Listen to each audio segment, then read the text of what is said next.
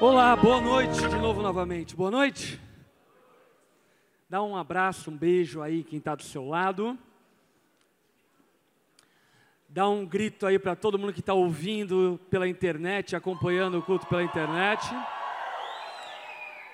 Aliás, toda quarta e todo sábado nós transmitimos os Somas pela internet, às oito da noite na quarta, às oito da noite no sábado. São milhares de pessoas que nos acompanham de várias cidades do Brasil, países do mundo. Enfim, Deus tem levado a mensagem dele para muitos lugares através desse recurso e glória a ele por isso. A galera da internet, seja muito bem-vindo a essa reunião, mesmo que virtualmente. Amém? Abra tua Bíblia em Malaquias, capítulo 1. Malaquias, capítulo 1, versículo 6. O último livro do Antigo Testamento o último profeta do Antigo Testamento,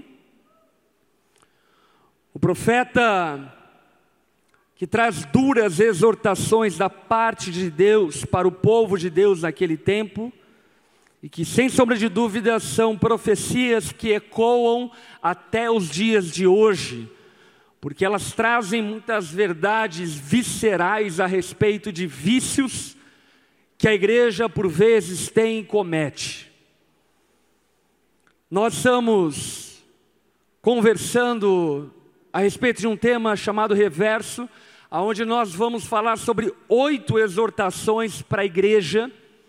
E nós começamos na semana passada falando sobre o sagrado, quem estava aqui na semana passada, falando a respeito das coisas sagradas e da reverência, do temor que nós temos que ter a respeito das coisas sagradas. Hoje nós vamos falar acerca da ordem da ordem em relação à adoração. Qual é a ordem da adoração?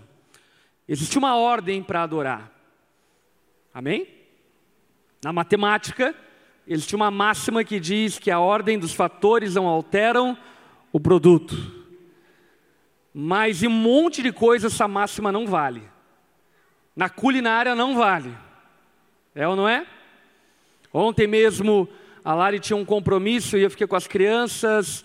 E ela chegou para mim e falou: Felipe, faz o cachorro quente para as crianças. Eu falei: Caraca, eu não sei. Eu falei: Cachorro quente. Só sei cozinhar salsicha lá e coloca no pão, coloca ketchup e está pronto o cachorro quente. e aí então ela me ensinou lá a receita. Ela falou: Olha, passa um fio de óleo pica um pouco, dois dentes, um dente, um pouquinho de alho, pica a cebola, pica o tomate, dá uma fritadinha, depois coloca a salsicha, dá uma fritadinha na salsicha, adiciona um pouco de água, e aí depois, quando já tiver um pouquinho cozido, coloca um pouco de pomarola, um pouco de molho de tomate. Estou ensinando aí para muita gente, olha. E aí depois acrescenta um negócio lá que ela deu para mim lá, sei lá que era aquilo, se era veneno. Uma espécie de farinha o negócio. E isso daqui vai engrossar o cachorro quente, vai ficar uma delícia. E não é que ficou bom pra caramba? Mas na culinária a gente aprende isso. As coisas têm ordem. Você não pode colocar o óleo depois que o cachorro quente já está cozinhando. O óleo serve para fritar, enfim, ali o alho. Serve para fritar um pouco a cebola e assim por diante. Na vida também é assim. Tem muita gente que quer namorar depois de casado. Não vale. Casou, filho. Namorar era antes. Tem gente que quer ter sucesso profissional antes de trabalhar. Não tem como. Aliás, a nossa geração é especialista nisso. Os caras acham que as pessoas prosperam da noite para o dia. E aí elas olham para o status de alguns e diz: Eu quero ter a vida que esse cara tem. Só não quer ter o trabalho que ele teve para chegar onde chegou. Existe ordem para diversas coisas. E em relação à adoração a Deus, a vida com Deus, de igual forma. A ordem dos fatores não altera um produto na matemática, mas a ordem das prioridades alteram a nossa adoração. Se existe algo que eu e você precisamos saber acerca de Deus é que Deus ele é o primeiro. Ele não aceita ser segundo, nem terceiro, nem quarto. Ele precisa ser o primeiro. A palavra fala que Deus não divide com ninguém a sua glória. E falando e se tratando disso, nós percebemos que existem escaladas de prioridades na nossa vida. Por exemplo, a Bíblia diz para nós em Gálatas o seguinte: façamos o bem a todos, especialmente aos da família da fé. O que a Bíblia está nos ensinando? Que sim, a gente tem que fazer o bem para todo mundo, para quem a gente puder fazer. Porém, nós não podemos ter um irmão na fé passando por uma necessidade e negligenciar a ajuda e o auxílio a ele. Porque mais importante do que ajudar todo mundo é ajudar um irmão na fé. É uma elencação do que vem primeiro.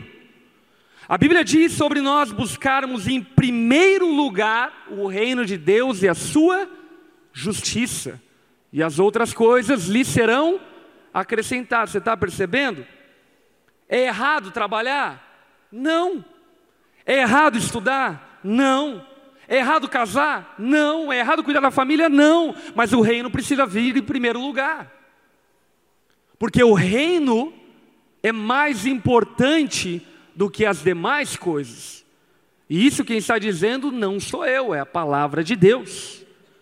Jesus certa vez advertiu os mestres da lei, fariseus hipócritas, dizendo a eles o seguinte: vocês dão o dízimo do endo, do cominho, do hortelã, e vocês têm negligenciado coisas mais importantes da lei, como a justiça e a piedade. E eu vos digo: não deixe de fazer aquelas coisas, mas comece a fazer essas coisas, porque a compaixão, a misericórdia, a piedade são mais importantes do que uma contabilização extrema dos dízimos. Porque, eu não sei se você entende o que estava acontecendo ali, mas os fariseus, eles eram tão loucos, tão loucos, que, por exemplo, eles pegavam uma saca de 20 mil grãos, eles contavam 20 mil grãos, para separar a décima parte e entregar de oferta como requerido por Deus. Então eles gastavam o dia contando qual era o dízimo que pertencia a Deus. E o que Deus estava dizendo para eles é: legal esse zelo que vocês estão tendo aí pelos grãos, enfim, porque inclusive eu mandei que vocês entregassem o dízimo. Porém, mais importante do que uma correta contabilidade do dízimo, é vocês terem piedade, misericórdia, compaixão daquelas pessoas que estão ao seu redor. Você está percebendo? Novamente, as coisas sendo elencadas como coisas mais ou menos importantes do que as outras. E nós temos muita dificuldade nisso, porque muitas vezes nós damos atenção e importância àquilo que não deveria ter tamanha foco, atenção e importância, até mesmo na igreja. Por exemplo, meus irmãos, Quantos aqui acham muito legal na nossa igreja nós temos um telão de LED? Show de bola. Quer ver jogar um FIFA aqui, irmão? É uma benção. Incrível, muito bom. Mas o telão de LED não é mais importante do que fazer discípulos. Quantos acham bacana e legal? Nós temos uma estrutura legal para as crianças? Show de bola. Mas mais importante do que ter a estrutura para as crianças é ter pessoas que ensinem as crianças no caminho que elas devem andar.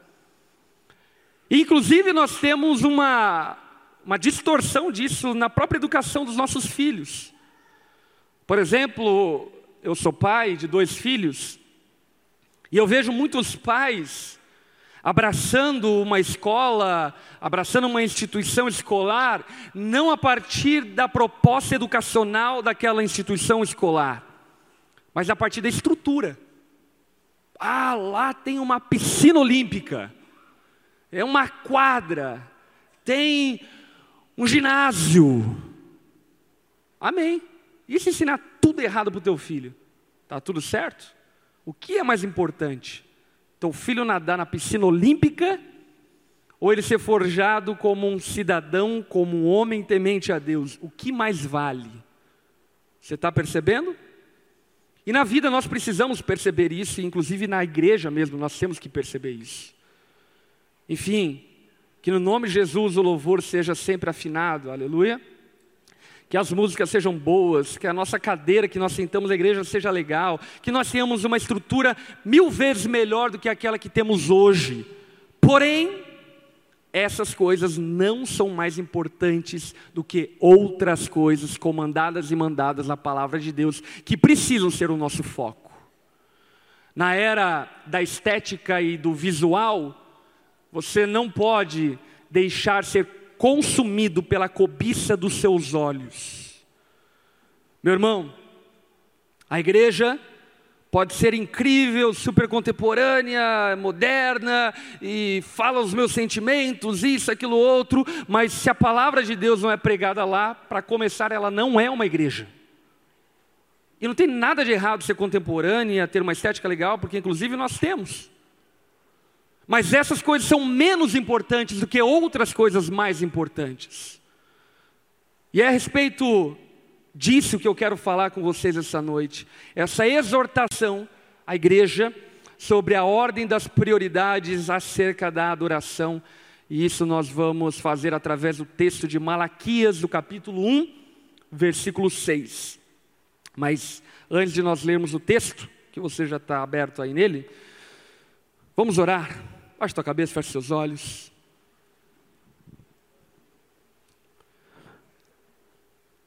Senhor, nós nos despimos de toda a nossa vanglória, orgulho, arrogância, ideias, opiniões diante da tua palavra.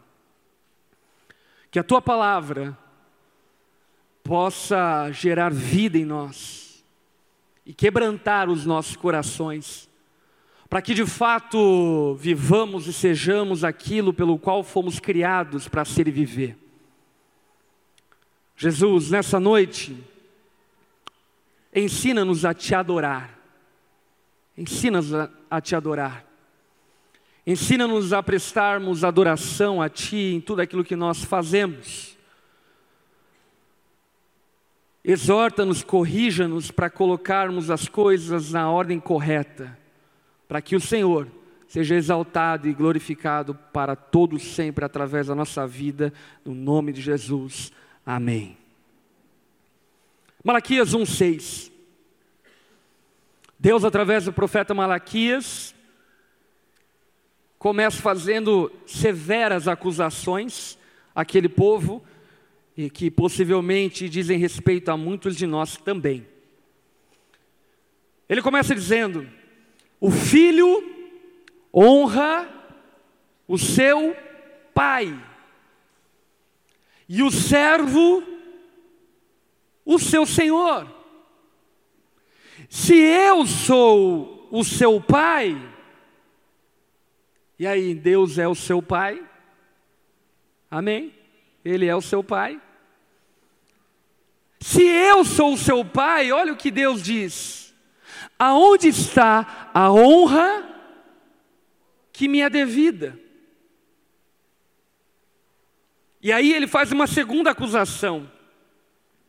Se eu sou o seu Senhor, Quírios, quantos aqui servem a Jesus como Senhor? Ele pergunta: aonde está o temor que me deve? Perceba que Deus está fazendo duas indagações. A primeira indagação diz respeito à honra, a afeição, afeto. A palavra fala que Deus está à procura de adoradores. Deus não está à procura de pessoas. Ele está procurando adoradores. Deus não quer encher o céu. Amém? Ele não tem esse orgulho de falar que o céu está bombando. Ele está procurando adoradores. E qual é a obra de um adorador? O que, que um adorador faz? adora. Um adorador adora. Parece óbvio, não é? Um adorador adora, mas Deus está falando que Ele está procurando adoradores que o adorem com uma especificidade e uma qualidade. Qual qualidade e especificidade? Em espírito e em verdade. O que é adorar a Deus em espírito e em verdade? Presta atenção. Adorar a Deus em espírito diz respeito a uma adoração visceral, uma adoração que flui de um coração afetuoso, um coração que ama a Deus. Não é mero ritual, não é cantar as musiquinhas, não é separar o diziminho, é algo que flui de um coração que ama a Deus. Isso é adorar a Deus em espírito. É a alma está envolvida na adoração. É o corpo, é tudo que existe dentro de você estar envolvido nesse ato de elevar o nome de Jesus na mais alta posição. E em verdade, o que é adorar a Deus em verdade? Não, adorar a Deus em verdade não é adorar com a sua verdade. Até porque, como diz a palavra, seja todo homem mentiroso e Deus verdadeiro. Adorar em verdade é adorar a Deus conforme Ele requer adoração. Ele estabeleceu através da Sua palavra como Ele quer ser adorado. Portanto, adorar a Deus não é adorar da minha forma, não é adorar do meu jeito, não é adorar como eu quero, mas é adorar como Ele quer ser adorado é adorar como ele pediu para ser adorado. E a vida cristã, resumidamente, nada mais é do que isso. São pessoas que reconheceram que Jesus é digno de adoração e exercitam essa adoração de diversas e múltiplas formas, inclusive num momento como esse que nós estamos reunidos, chamado culto. Mas essa adoração ela precisa extrapolar o culto. Ela precisa ir além do culto, ela precisa ser estendida para outras realidades da nossa vida. E o que Deus está perguntando àquele povo, e essa pergunta eu transfiro para você, é: se eu sou o seu pai, aonde está a honra que você me deve? Porque dizer que eu sou o seu pai é fácil. E aliás, meu irmão, Deus sabe ser pai. O problema é que nós não sabemos ser filhos. O negócio aqui é ter afeto, atenção, honra, dignificar o nome de Jesus como Ele sendo nosso Pai. E aliás, vale a pena lembrar que honrar pai e mãe, no caso aqui dito humanos, é o primeiro mandamento com promessa, para que a tua vida te prolongues. A Bíblia diz que aquele que honra o pai e a mãe tem a vida prolongada. E isso é muito verdade. Tua mãe chega para você e fala: Filho, leva o guarda-chuva. Leva. Não ia chover, mas ela mudou a meteorologia. Senão você vai pegar uma pneumonia e vai morrer. E nesse aspecto, a Bíblia fala que nós não devemos chamar pais humanos de pais. E obviamente que isso não está se dizendo no sentido literal, porque só existe um pai e esse pai é celestial. Portanto, Deus é digno de toda honra. Se devemos e devemos honrar os nossos pais terrenos, quanto mais Deus. Ele é digno de toda a nossa afeição, de todo o nosso carinho de toda a nossa atenção. Aonde está a honra? Aonde está o temor que vocês me devem? Se Deus é o seu Senhor, é necessário ter temor. Você sabe o que é ter temor?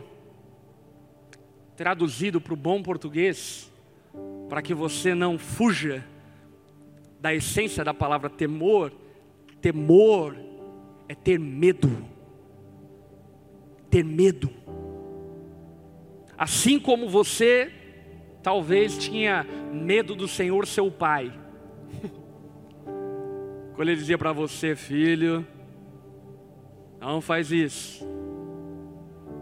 Parece que você já viu o chicote estalando. Ter medo. Não porque você odeia e aquela pessoa é odiosa, caprichosa, desequilibrada, não. Mas porque Ele é o teu Senhor. Deus é digno do nosso medo. E a adoração a Deus, ela está fundamentada em afeição e em temor. Adora a Deus, aquele que tem afeição por Deus e aquele que tem temor de Deus. Um não substitui o outro, mas um complementa o outro. Então Deus vai dizer ao povo: pergunta o Senhor dos Exércitos a vocês, sacerdotes, são vocês que desprezam o meu nome uma acusação séria. E vocês me perguntam de que maneira temos desprezado o teu nome? A grande verdade, meus irmãos, é que nós não temos como desprezar o caráter de Deus, mas nós temos como desprezar o nome de Deus, a sua fama. A palavra fala que o nome de Deus é blasfemado entre os gentios Levanta a mão aí. Levanta a mão, levanta a mão, levanta a mão. Isso, por sua causa. é por nossa causa. Porque as nossas ações desprezam o nome de Deus e trazem desprezo para com Deus. Não trazem estima, temor, reverência para quem Deus é. Aliás, nós vivemos em um tempo onde em uma conversa de WhatsApp, entre nudes, surgem louvores. Aonde não se tem nenhum temor. Aonde nós pensamos que podemos entrar e sair da presença de Deus como se estivesse entrando no bar do Zé. E Deus está fazendo essa acusação contra esse povo, mas talvez seja contra o nosso povo contra nós. Vocês desprezam o meu nome. Muita gente me pergunta e me questiona se nós, como Brasil, estamos vivendo um avivamento. E a maneira como eu defino o momento que nós estamos vivendo no Brasil não é como um avivamento, mas é como uma euforia. A gente está eufórico. Porque avivamento, meu irmão, é visceral, muda a nossa vida. Avivamento é tornar e trazer à vida aquilo que estava morto. É um marido idiota se tornando um marido cortês. É uma esposa estúpida se tornando uma mulher virtuosa. É uma cidade indiferente, egoísta, dando atenção para os problemas do próximo. Isso é avivamento.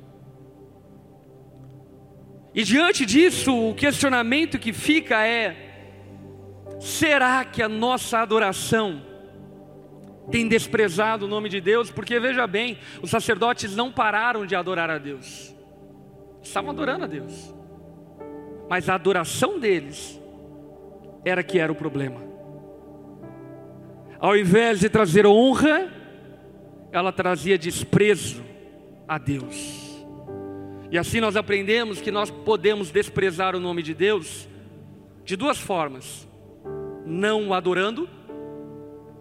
Se você não adora a Deus, se você não vive para a glória de Deus, você tem desprezado o nome dEle. Mas também você pode desprezar o nome de Deus, o adorando de maneira falsa. O falso adorador está no mesmo saco do que o não adorador. Aquele que não adora a Deus está no mesmo nível do que aquele que supostamente adora a Deus, mas não o adora. Isso a gente vai perceber acerca dos sacerdotes. E aí eles se perguntaram a Deus: Deus, como nós temos desprezado o teu nome? Olha só o versículo 7. Trazendo comida impura ao meu altar, em outras palavras, trazendo ofertas desprezíveis ao meu altar. E mesmo assim ainda perguntam: de que maneira te desonramos? Ao dizerem que a mesa do Senhor é desprezível. Meu irmão, pensa aqui. Você realmente acha que aqueles sacerdotes olhavam para o templo e diziam: Nossa, aquele lugar é desprezível, aquele lugar não presta para nada, não serve para nada? Você realmente acha que eles falavam isso? Obviamente que não. Assim também como você também pode não dizer, por exemplo, que a igreja é um lugar desprezível, que o culto é um lugar desprezível, que adorar a Deus é desprezível. Porém, o problema não era aquilo que eles falavam, mas era aquilo que eles faziam. Porque existe algo que você precisa compreender, é que o adorador adora, mas não necessariamente todo aquele que adora é adorador. Você pode estar adorando e ainda assim não ser um adorador. Você pode estar cumprindo um ritual e ainda assim de fato não adorar a Deus. E Deus diz que eles desprezavam a Ele, trazendo ofertas impuras ao altar de Deus. E como isso é sério, cara? Isso é muito sério. Porque aí nós lembramos de um outro culto e de uma outra oferta que aconteceu na Bíblia: Caim e Abel. Caim vai para o culto junto com seu irmão Abel e oferece a Deus uma oferta de adoração a ele. A palavra fala que Deus, olha só que sério isso, rejeitou a oferta de Caim e Caim. Porque algo que você precisa saber é que o pecado ele não pode ser desvencilhado de quem você é. Sabe aquela frase popular, mas que teologicamente é uma mentira, de que Deus ama o pecador, mas odeia o pecado? Não, meu irmão, não tem como separar o pecador do pecado. Deus odeia o pecador. Porque aquele que peca não é o pecado, é o pecador. E de igual forma, Deus ama o adorador que adora. Não tem como separar uma coisa da outra. E a nossa adoração, ela precisa fluir em espírito e verdade, com afeição e com verdade, da forma como Deus estabeleceu. E a grande questão da história de Caim e Abel é que Caim ele é rejeitado por Deus. Por quê? Porque Caim não adorou a Deus da forma e também com afeição. Qual era a oferta estabelecida por Deus? Sacrifício de animais. O que Caim vai ofertar para Deus? O fruto do trabalho dele, vegetais. Deus não é vegetariano, irmão. Ele queria um bom cordeiro. Brincadeiras à partes. Mas Caim oferece aquilo que Deus não pediu. E por isso Deus rejeita Caim. E às vezes a gente está assim. Eu lembro esses dias atrás eu conversei com uma pessoa em um lugar do mundo.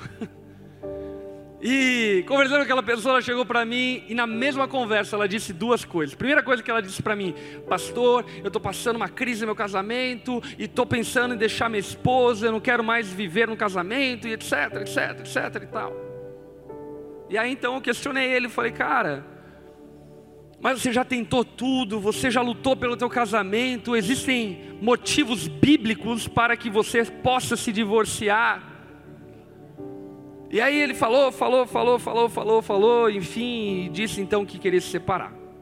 Na mesma conversa, no segundo time da conversa, ele olhou para mim e disse assim: E quer saber, pastor, eu tenho um chamado, eu quero ser pastor.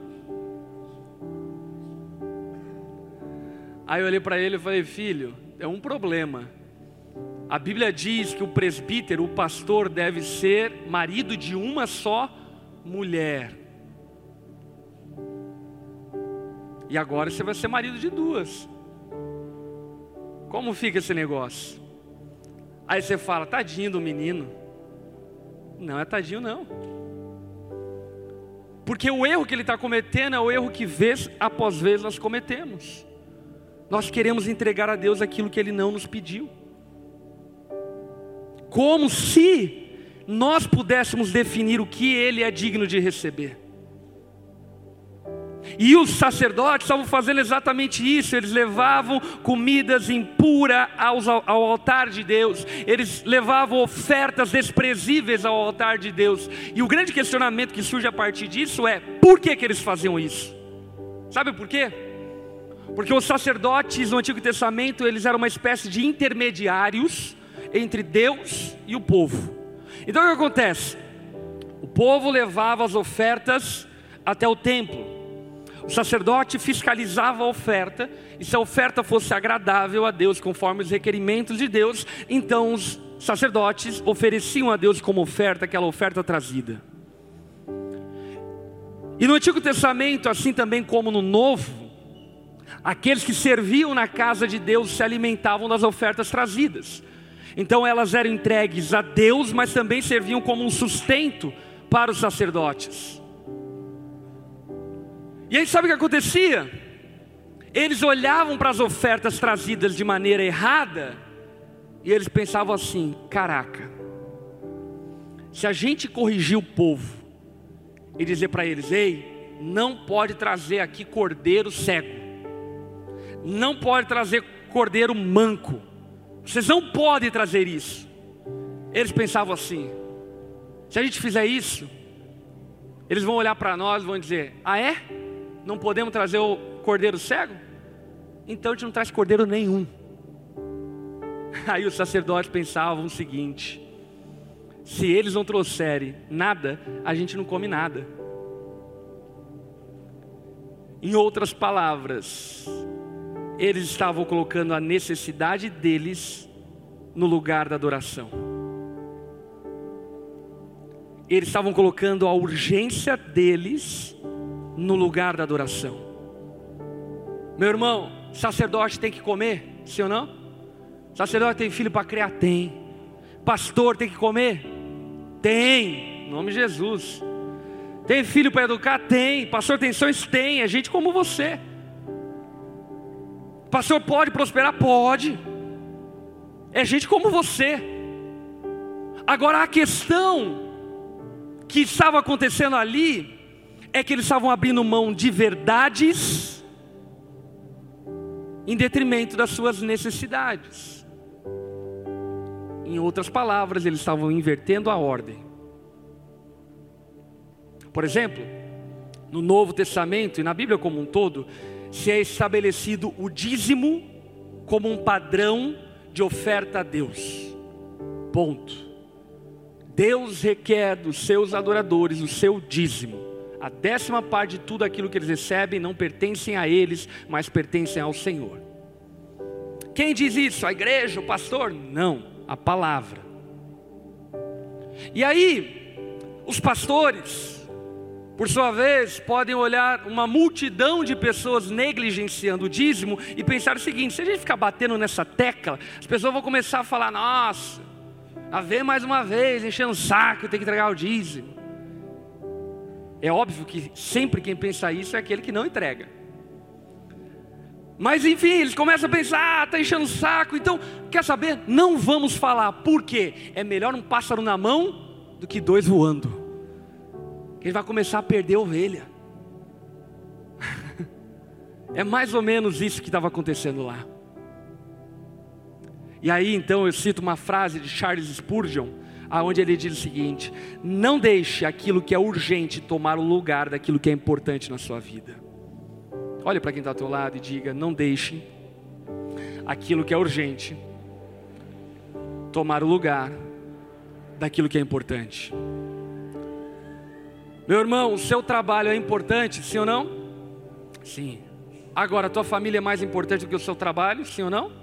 Sim, não deixe o teu trabalho tomar o lugar da sua família. Amém? Ter um tempo de lazer é importante, sim ou não? Sim. Estudar é importante, sim ou não? Agora, estudar é mais importante do que ter lazer? Sim. Obviamente, né? com métricas humanas de estudo. Sim, é mais importante. Não deixe o lazer tomar conta dos seus estudos. E na adoração é de igual forma. Não deixe as coisas daqui distraírem a tua adoração, cara. Sabe, talvez faz muito tempo que você não louva a Deus com teu coração, com afeição. Por quê? Cheio de problema, teu casamento está destruído, isso, aquilo, outro. Aí eu te pergunto: o teu casamento é mais importante ou Deus é mais importante?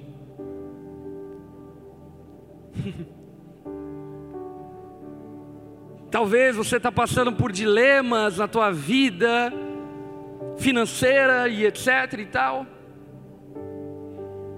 E aí então vem a palavra e diz que você deve entregar o seu dízimo. E você pensa, caraca, esse dízimo vai fazer falta. E vai mesmo.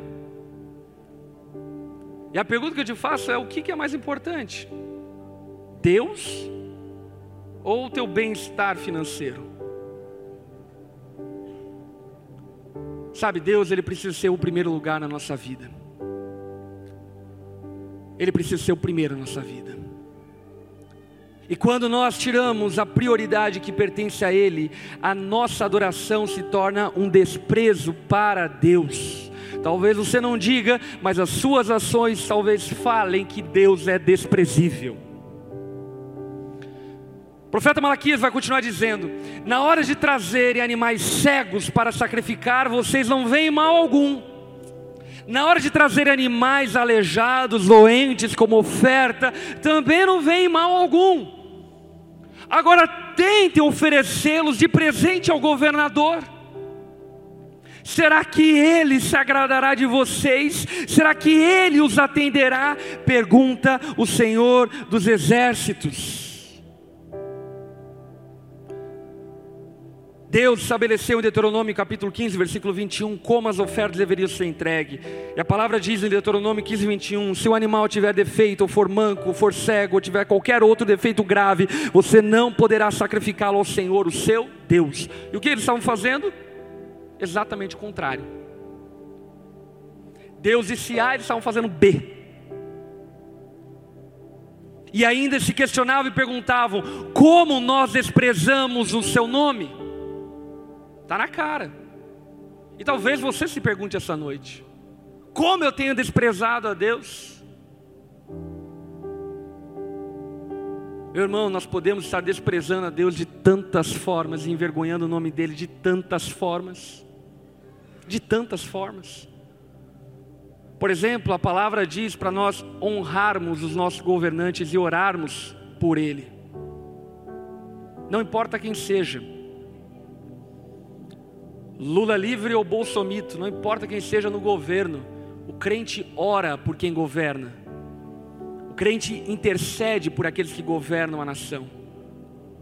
E se você, de qualquer lado, A ou B, esquerda ou direita, quadrado, bolinha, triângulo, se você difama aqueles que nos governam e não oram por aqueles que nos governam, você está desprezando a Deus e a Sua palavra.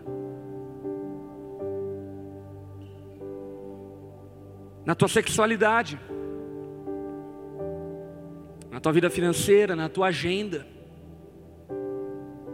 Talvez se as pessoas forem olhar a tua agenda, elas só vão enxergar você na agenda. Cadê Deus na tua agenda?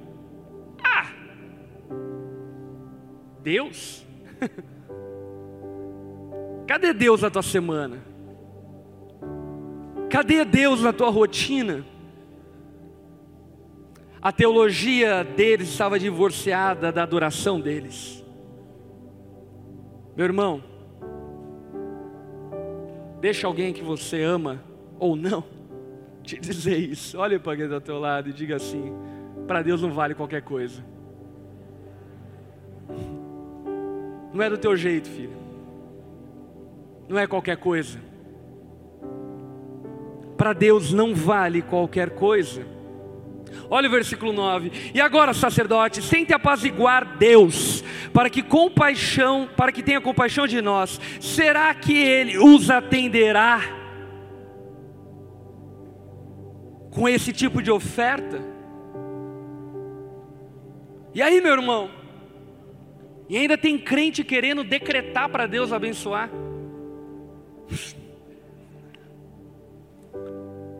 Com esse tipo de vida cristão, será que Deus nos atenderá? Com esse tipo de cristianismo, será que Deus nos atenderá? Talvez você diga, ah, pastor, a gente vive no tempo da graça. vive no tempo da graça, pastor. A gente não tem como comprar a Deus, é verdade? Sim ou não? Sim, é verdade.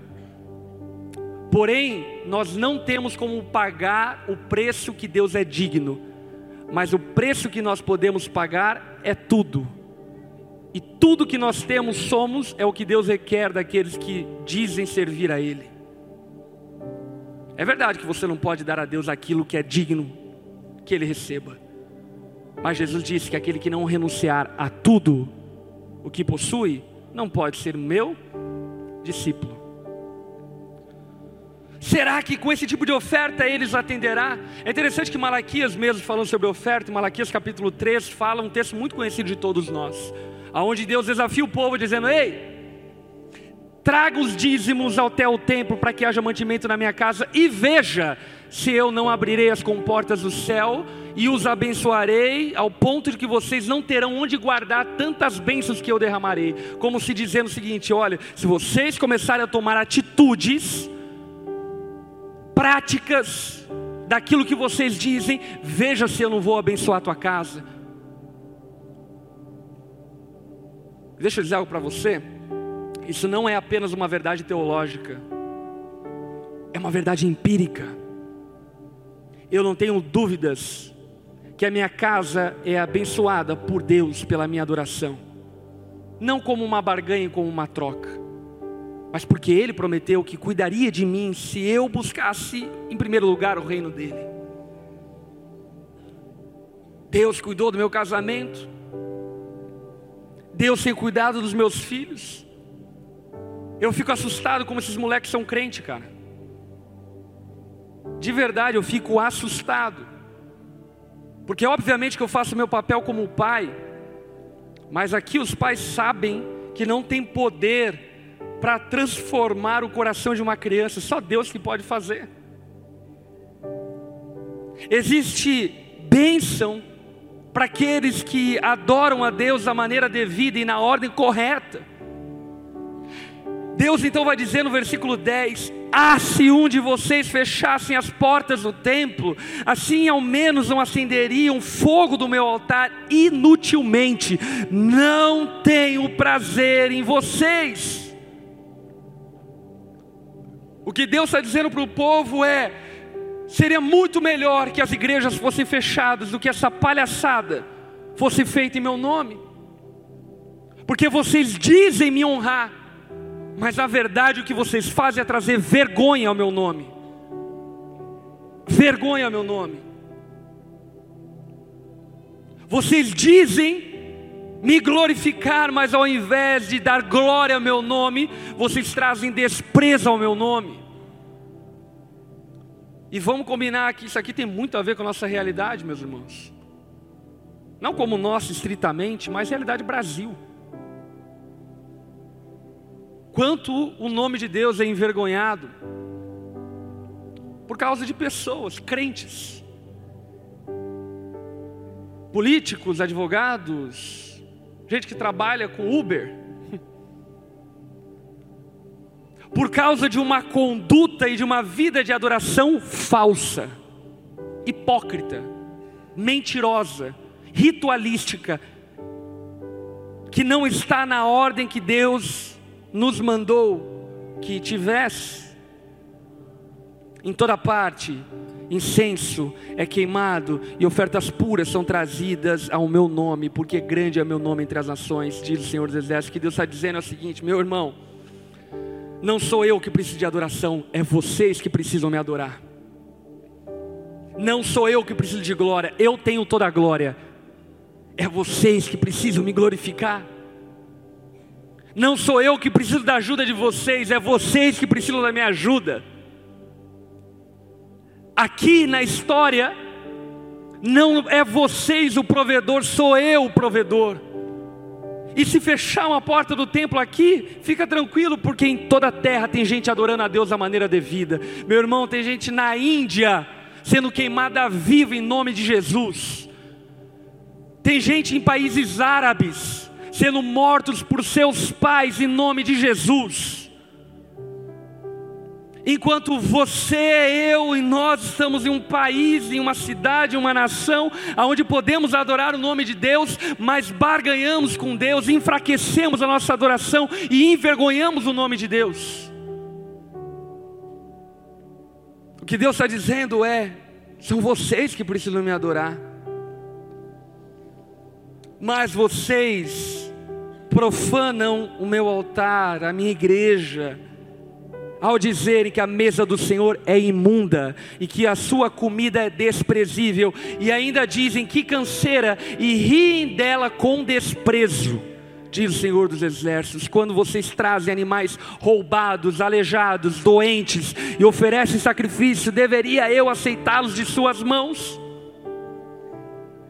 Deveria eu aceitar essas ofertas desprezíveis? Vocês dizem que a mesa do Senhor é desprezível. Isso daqui, inclusive, é um papo que muitos de nós temos. E que no nome de Jesus, essa noite, você pode se calar diante desse papo. Qual papo? Ah, pastor, igreja brasileira é uma vergonha. Os políticos, a bancada evangélica, os artistas cristãos. Só não se esqueça que a igreja de Jesus é eu e você, filho. Ele está falando de nós mesmos. Alguns com mais status e visibilidade, outros com menos, mas é nós. É você, empresário corrupto, que envergonha o nome de Cristo. É você, marido jumento, que trata sua esposa de maneira indigna, que desonra o nome de Jesus. É você que não sabe se controlar com bebidas alcoólicas, que envergonha o nome de Jesus. É você solteiro que não segura o piu-piu, que envergonha o nome de Jesus. É você, somos nós. Sabe, parece que nós caímos na mesma cisma que esses sacerdotes, terceirizando responsabilidade. Não, é por causa dos outros, não, é por causa de nós. É nossa responsabilidade. Porque de verdade, talvez você tenha na tua família gente que fala mal de igreja, gente que fala mal de crente. E eu não me surpreendo com isso, até porque o mundo jaz o maligno, e não é toda a culpa dos crentes. Tem muita culpa da mídia, desinformada e etc e tal, não vou entrar aqui nos méritos. Porém, uma coisa eu tenho certeza: que se na tua casa alguém fala mal de crente, de igreja, e você está lá há um ano, dois anos, cinco anos na igreja, crente, e essas pessoas continuam falando mal, é porque provavelmente você, através da sua atitude, não mudou o conceito deles em relação à igreja.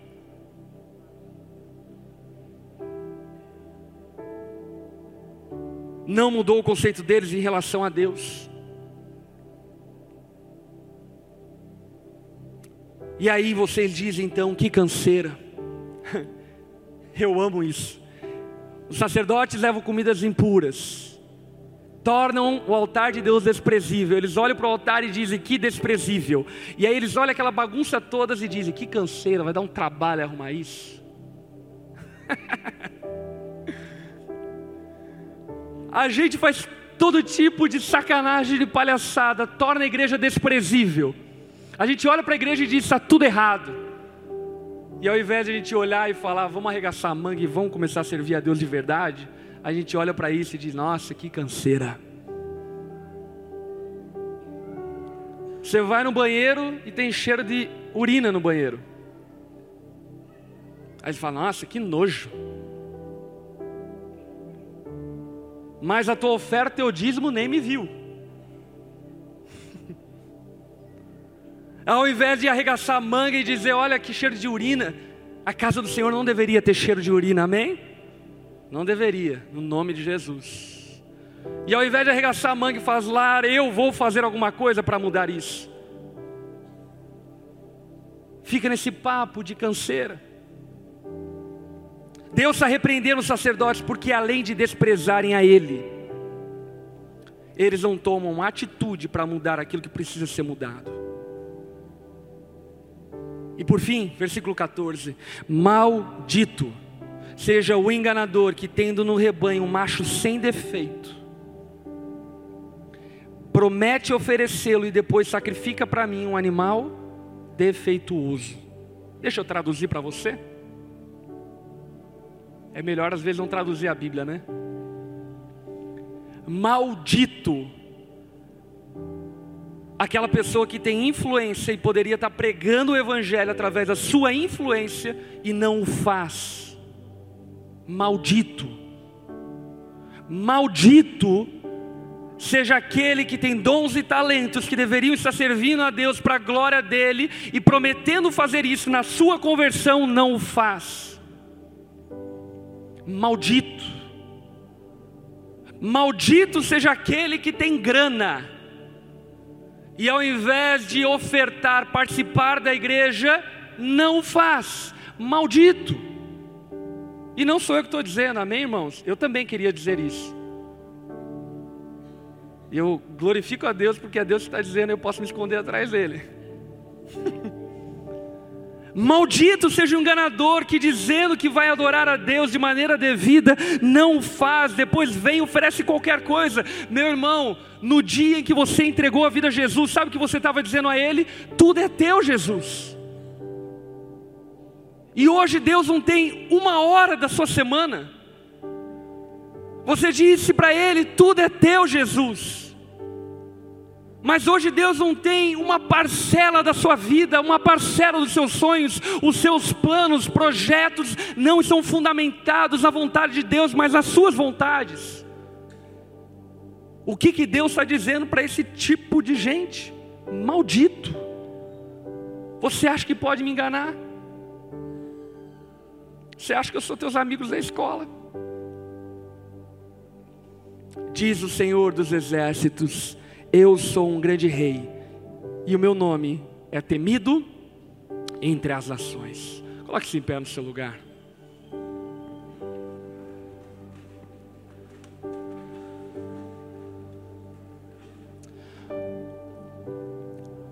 Quantos aqui estão entendendo que aquilo que nós estamos fazendo aqui é igreja? Vocês já entenderam isso? Vocês já entenderam que isso aqui não é um clubinho de amigos? Já entendeu? Você já entendeu que aquilo que nós estamos tentando fazer aqui é edificar algo agradável a Deus? E meu irmão, eu preciso dizer para você, cara, arregace as suas mangas e comece a adorar a Deus em espírito e em verdade. Deus ele está procurando adoradores. Deus ele está procurando pessoas que demonstrem todo o seu afeto, afeição, honra, temor que é devido a Ele. Eu realmente creio que Deus irá levantar um povo e que nós sejamos parte dele, aonde esse povo vai representar a Deus e o Evangelho da maneira devida e coerente que as pessoas vão olhar para a maneira como nós nos amamos, vão olhar para a maneira como nós não fofocamos, como nós adoramos a Deus e amamos a Deus, elas vão olhar para isso e vão dizer: Deus é real, Ele existe, porque eu vi um povo que tem adorado a Deus de espírito e em verdade. Que no nome de Jesus você seja essa pessoa. Jesus, Ele é digno de tudo isso poder, honra, glória riqueza para todos sempre. Ele precisa ser primeiro. Primeiro. Essa é a ordem da adoração. As tuas necessidades e urgências não podem vir antes de Jesus. O teu medo não pode vir antes de Jesus. Ele precisa ser primeiro. A tua insegurança não pode vir antes de Jesus, ele precisa ser primeiro. Os teus planos, projetos, sonhos não podem vir antes de Jesus, ele precisa ser o primeiro. Porque ele é o primeiro. Feche seus olhos. Se diante daquilo que você ouviu essa noite, existe arrependimento no teu coração, sabe? Existe arrependimento no teu coração. Não sei a respeito do que, não sei em qual área, mas existe arrependimento, Deus falou com você e você entendeu, eu preciso mudar. E você quer mudar. Aí no seu lugar, eu quero convidar você a manifestar sua fé, levantando uma das suas mãos no seu lugar, dizendo: Eu quero mudar, eu vou mudar. Chega de viver uma vida rasa, superficial, falsa, hipócrita. Eu quero ser um adorador que adora a Deus em espírito e em verdade. Eu quero trazer honra ao Deus que eu sirvo. Eu quero trazer glória ao Deus a quem eu sirvo. Aleluia. Quero convidar a igreja que está próxima, as pessoas que levantaram suas mãos, abracem eles, nós vamos orar juntos por eles. E se não tiver ninguém, abraça quem está do teu lado aí também, não tem problema não, vamos orar juntos. A nossa oração vai ser nesse sentido. Primeiro, Deus nos perdoa. Segundo, Deus nos ensina a te adorar.